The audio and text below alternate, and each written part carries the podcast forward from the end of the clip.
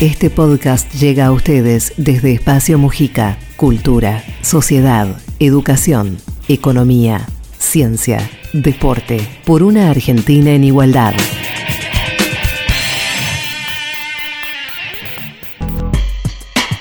José Batela es licenciado en Economía. Fue presidente de la Unidad de Información Financiera entre 2010 y 2015. Anteriormente se desempeñó como representante de Argentina en el Grupo de Acción Financiera Internacional, el GAFI. Es profesor de grado y de posgrado en la Universidad Nacional de La Plata y director del Instituto de Estudios Fiscales y Económicos. En esta entrevista analiza la posibilidad que tiene hoy la Argentina de negociar favorablemente la deuda con el Fondo Monetario Internacional considerando el actual contexto internacional de pospandemia. Analiza las políticas del Banco Central sobre el tipo de cambio y advierte la necesidad de implementar herramientas más firmes para evitar presiones especulativas y condicionamientos políticos. También destaca la necesidad de que el Frente de Todos unifique posiciones con vistas a las elecciones y se decida a confrontar con los sectores de poder. El gobierno se enfrenta a un proceso de negociación con el Fondo Monetario de, bueno, ya muchos meses y se ve que por las declaraciones de la ex vicepresidenta Cristina Fernández de Kirchner, no va a ser inmediato como se creía este, hasta hace poco tiempo ese acuerdo.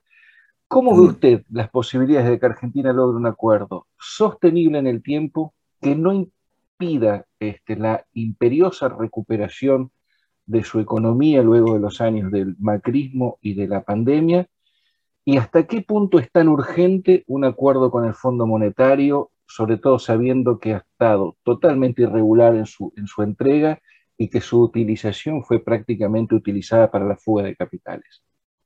en principio, eh, toda negociación con encima con los poderes eh, más poderosos, una redundancia, pero con los más Este, poderosos del mundo, la coyuntura tiene mucho que ver en, las perspectivas de esa negociación. Y yo creo que el, esquema de la deuda que deja Macri y el Fondo Monetario mismo como cómplice de, todo este endeudamiento tenía que ver con eh, la posibilidad eh, que un gobierno popular asumiera eh, un, periodo de gobierno después de Macri, perdiendo este las elecciones, ¿Qué es lo que pasó.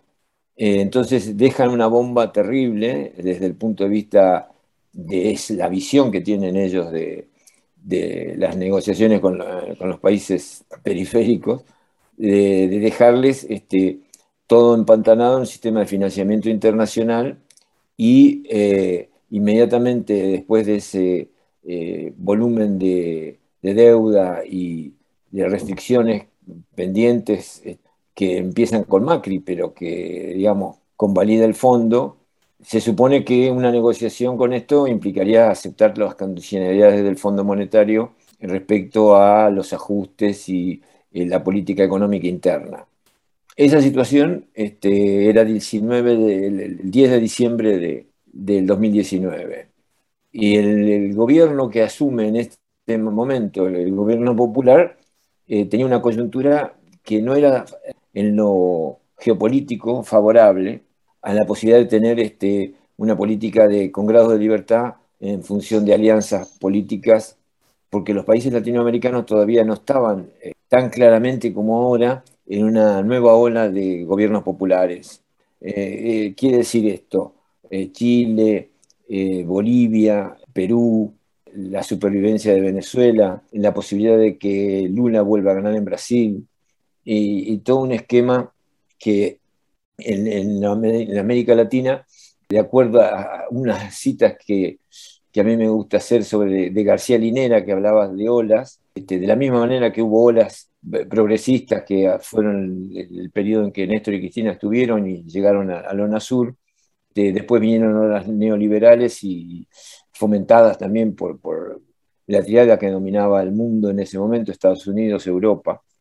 Japón, y, luego eh, aparece en el año 2020 básicamente una serie de, hechos políticos que están cambiando esa tendencia. Si a eso le sumamos un esquema de multipolaridad este, que se confirma con la derrota de Estados Unidos en, Afganistán, que implica que aparece en la negociación internacional claramente una triada distinta, es decir, Estados Unidos en decadencia eh, y su dominio y sus aliados, este, la OTAN en decadencia, y este, el esquema que genera una Rusia y una China con capacidad de mediar en el mundo y de servir como se había pensado ya en el, periodo de Néstor y Cristina, en alianzas estratégicas con estas dos potencias, que continuaron a pesar de Macri y que en este momento eh, implican este, una, una probabilidad real de, tener este respaldo internacional independiente de la lógica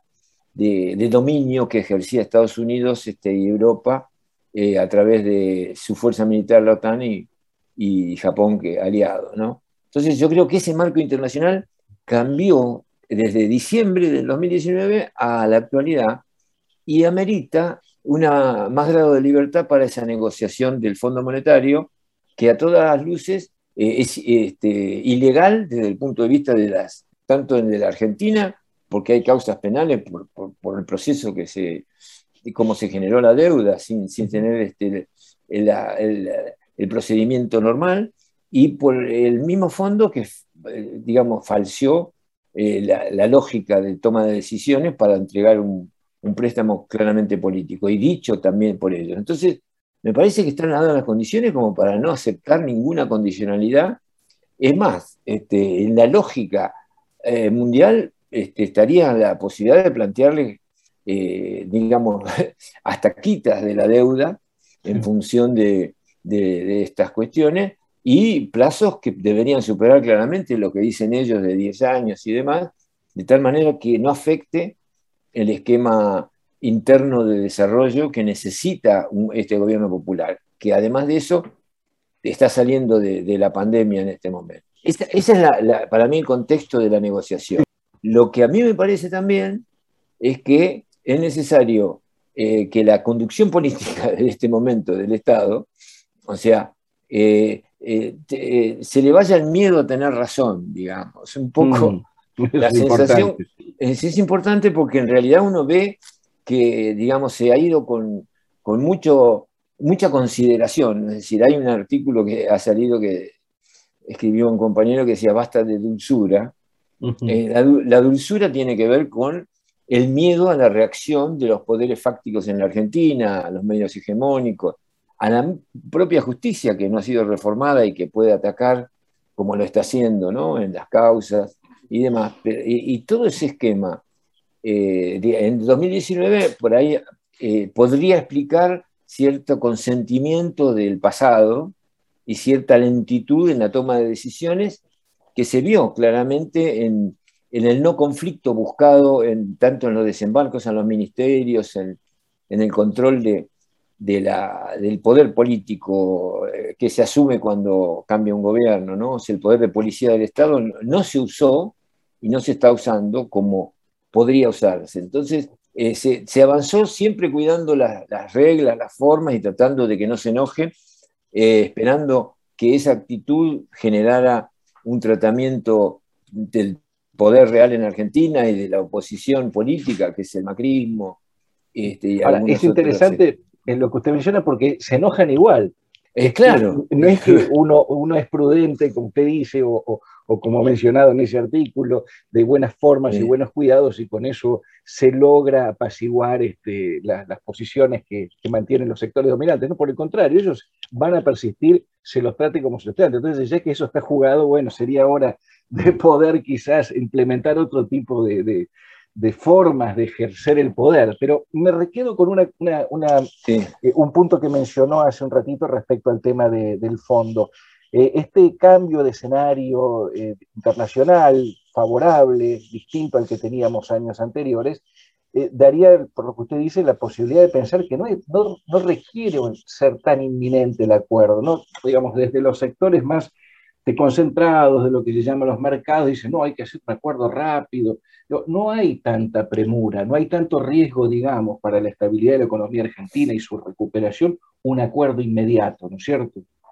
Eso, por un lado, este, se ve reforzado porque en realidad la, situación esta de conflicto internacional elevó el precio de los alimentos, eh, sumado por la, el tema de la pandemia. Entonces, hay saldos exportables que están generando dólares concretamente y hay una capacidad real como para evitar que, no, no, se liquiden esos saldos, digamos, ¿no? O sea, hay un poder que está con mayor posibilidad de incluso de, evitar la fuga y de evitar toda la cuestión esta de la triangulación de precios que hacen. Y, tiene que ver esto con las discusiones que está habiendo sobre el control de, del Paraná y, su movimiento económico, ¿no? que está, yo creo que está en discusión.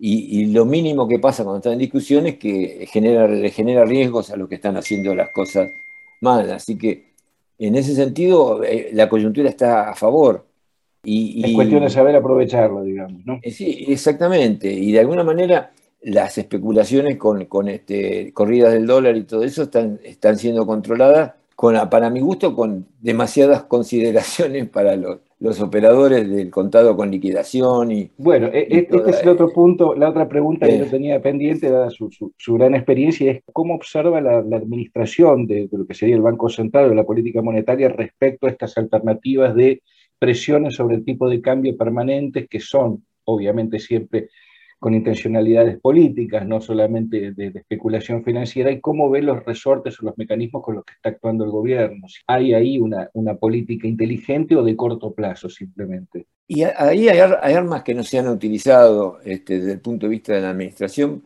en el sentido de que eh, ellos armaron, digamos, dejaron este, una bomba que era la deuda externa, el el tema del Fondo Monetario con los vencimientos inmediatos al 2021-22, de manera que era imposible que se pudieran pagar. Pero además también dejaron una, situación pasada en, lo que se llama la LELIC, que vendría a ser la deuda en pesos, que el Banco Central, con el argumento de que no se vayan al dólar, eh, está pagando intereses que son este, sumas extraordinarias que perfectamente digamos, en otros momentos y con otras características, digamos, que uno puede coincidir o no, pero hubo un plan en la época previa a la convertibilidad que se llamó el Plan Bonex, que transformó la deuda en pesos en el corto plazo, que era cada, en ese momento estaba a menos de un mes la deuda a corto plazo, de toda la gente que depositaba por la hiperinflación y, y aumentaba eh, digamos, este, le tenían que pagar un interés que superara la hiperinflación, era un negocio impresionante. Ese negocio impresionante se generó también en la época de Macri,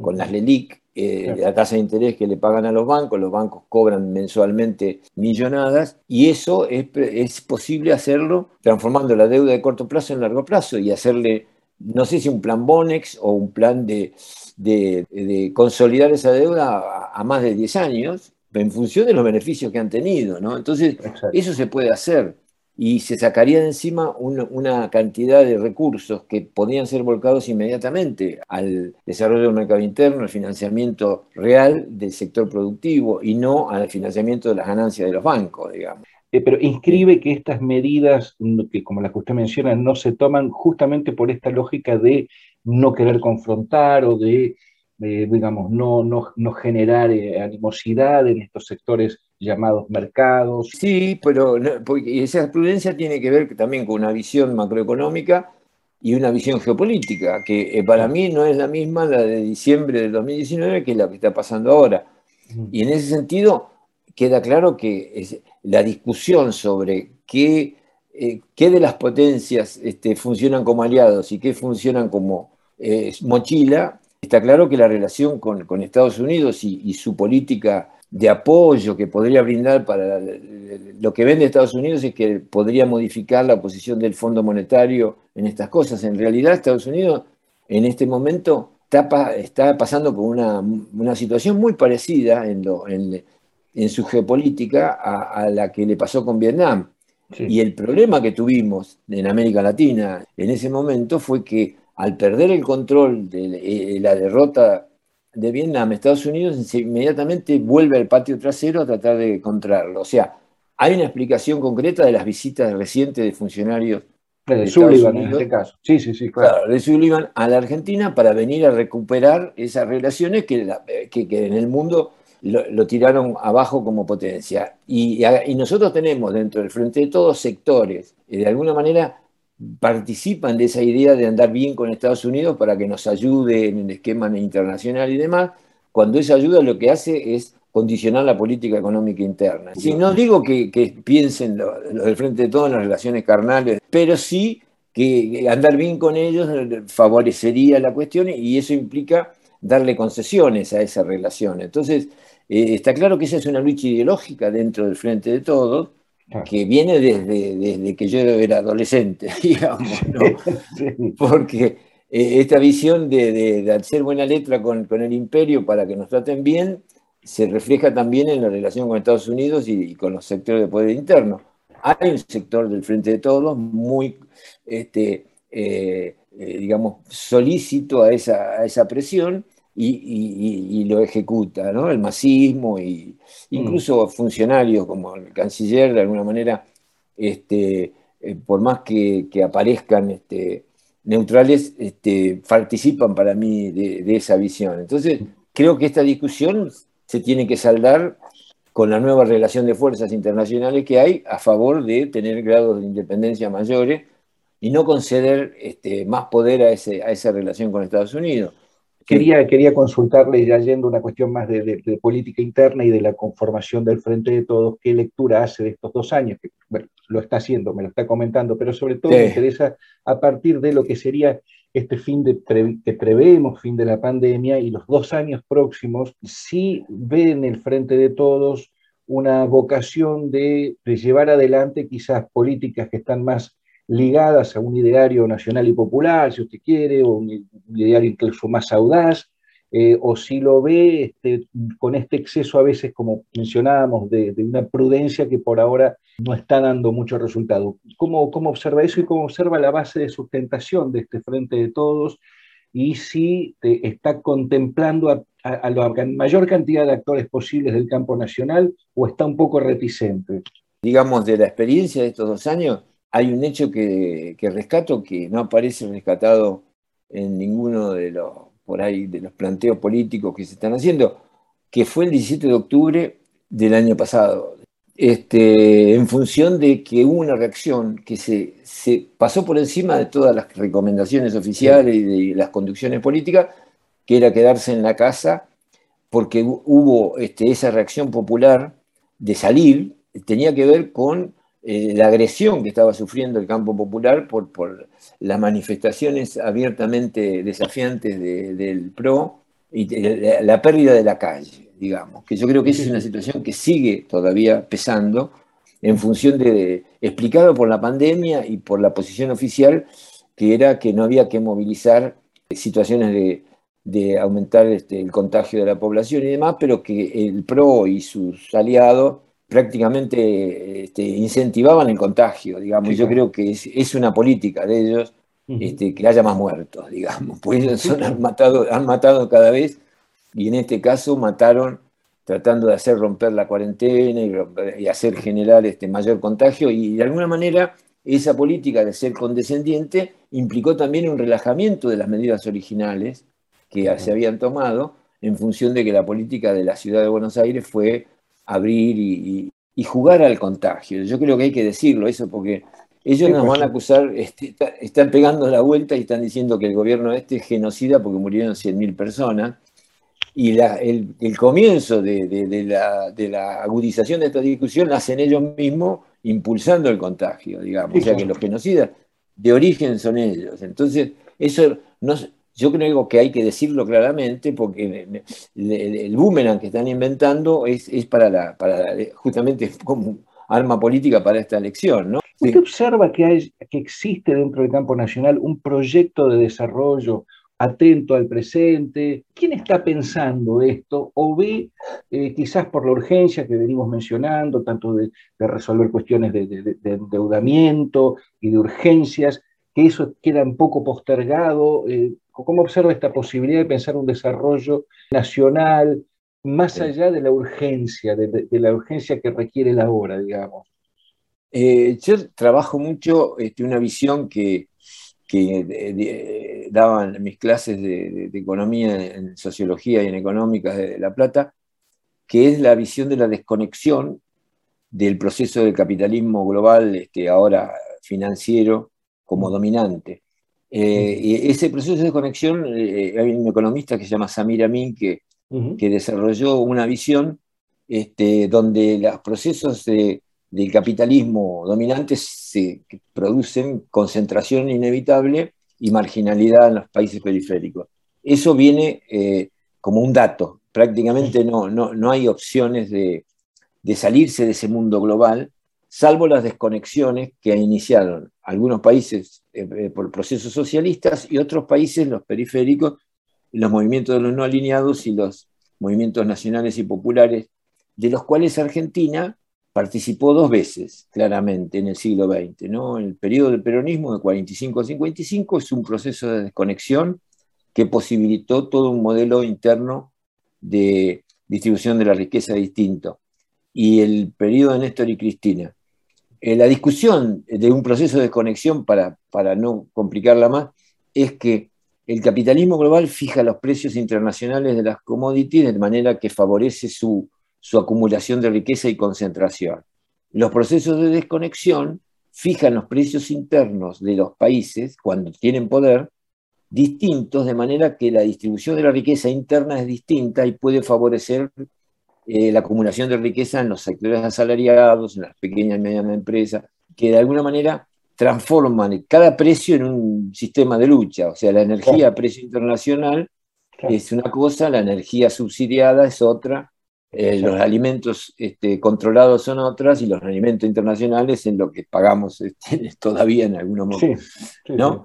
En nosotros. Entonces, en esa discusión, la visión mía, y yo la planteé en un librito que sacamos con Santiago, un compañero este, de, cátedra mío, que, planteaba que el proceso popular iniciaba la posibilidad de una tercera desconexión este, desde diciembre, con las limitaciones de la herencia recibida, de la pandemia, pero lo que en realidad, lo que está en discusión desde el 19 de diciembre, dentro de, este proceso, es la posibilidad de desconectarnos de ese capitalismo global y volver a centrar en lo que Aldo Ferrer llamaba vivir con lo nuestro, un esquema de desarrollo auto, autogestionado y sin... Eso es posible porque lo hicimos, porque no es que estamos hablando de teorías nuevas o de armar procesos eh, lejanos. Tuvimos eh, dos procesos muy importantes para la historia de Argentina y de Latinoamérica, que fueron el de Perón y el de Néstor Cristina, que, incluso pudieron generar un polo como América Latina disputando un modelo global este, con el UNASUR, ¿no? Con el Entonces, entonces, eso es posible hacerlo y se hizo. Entonces, lo que está faltando, parte por la pandemia, y es la movilización popular, que por eso yo rescaté al comienzo, lo del 17 de, octubre, ese, que se salió de los márgenes. Yo creo que eso está faltando y eso está, de alguna manera, también eh, limitando, porque yo creo que no, no se ve la dirigencia de la CGT y de todos los sectores, este, que, haya una participación directa y tampoco son convocados en, los esquemas de la, de, la,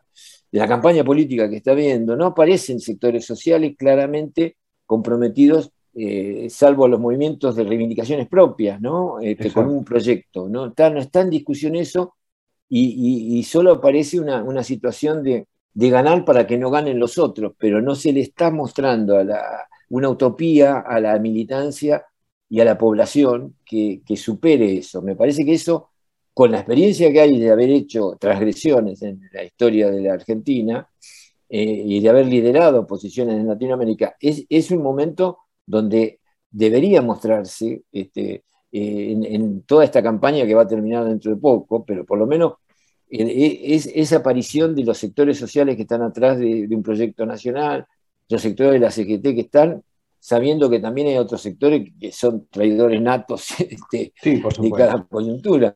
Pero bueno, eso, eso no se ve, es un poco lo que falta, es decir, no puede hacerse una campaña de, de buena imagen televisiva nada más, ¿no?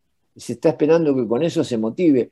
Y realmente la situación social generada eh, y, a veces inexplicable, digamos, como el porcentaje de, pobreza que hay este, en este momento para un gobierno popular, este, que eh, lamentablemente por la coyuntura, pero aumentó la, la, pobreza casi a la mitad de la población. Tenemos eh, salarios por debajo de la inflación, los, los años anteriores de Macri, pero también los nuestros. Y son situaciones que no deberían este, tolerarse, o por lo menos este, plantear claramente eh, con corto plazo cómo se van a solucionar, porque lo del mercado interno y demás este, está afectado, pero, pero digamos, no se ve claramente una voluntad de generar esa, distribución.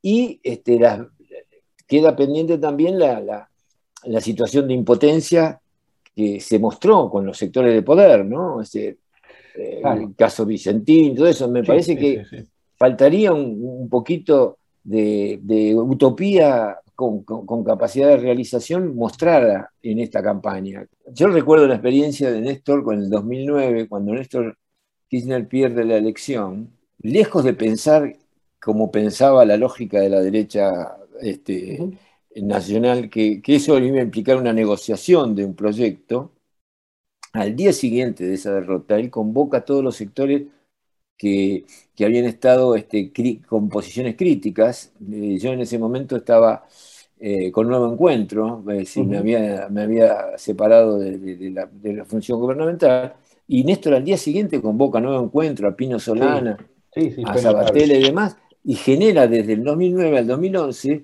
una serie de, situaciones este, de administración del Estado que posibilitan que Cristina gane en el 2011 con el 55%. Pero ¿por qué gana? Porque hubo una decisión política de enfrentar al poder, de sacarle las jubilaciones, estatizar el, las FJP. Bueno, fue asumir el poder y ejercerlo. Ojalá este, se produzca. Muchas gracias, Esbatela. Ahora podés suscribirte a este canal aquí en Spotify para enterarte de los próximos episodios.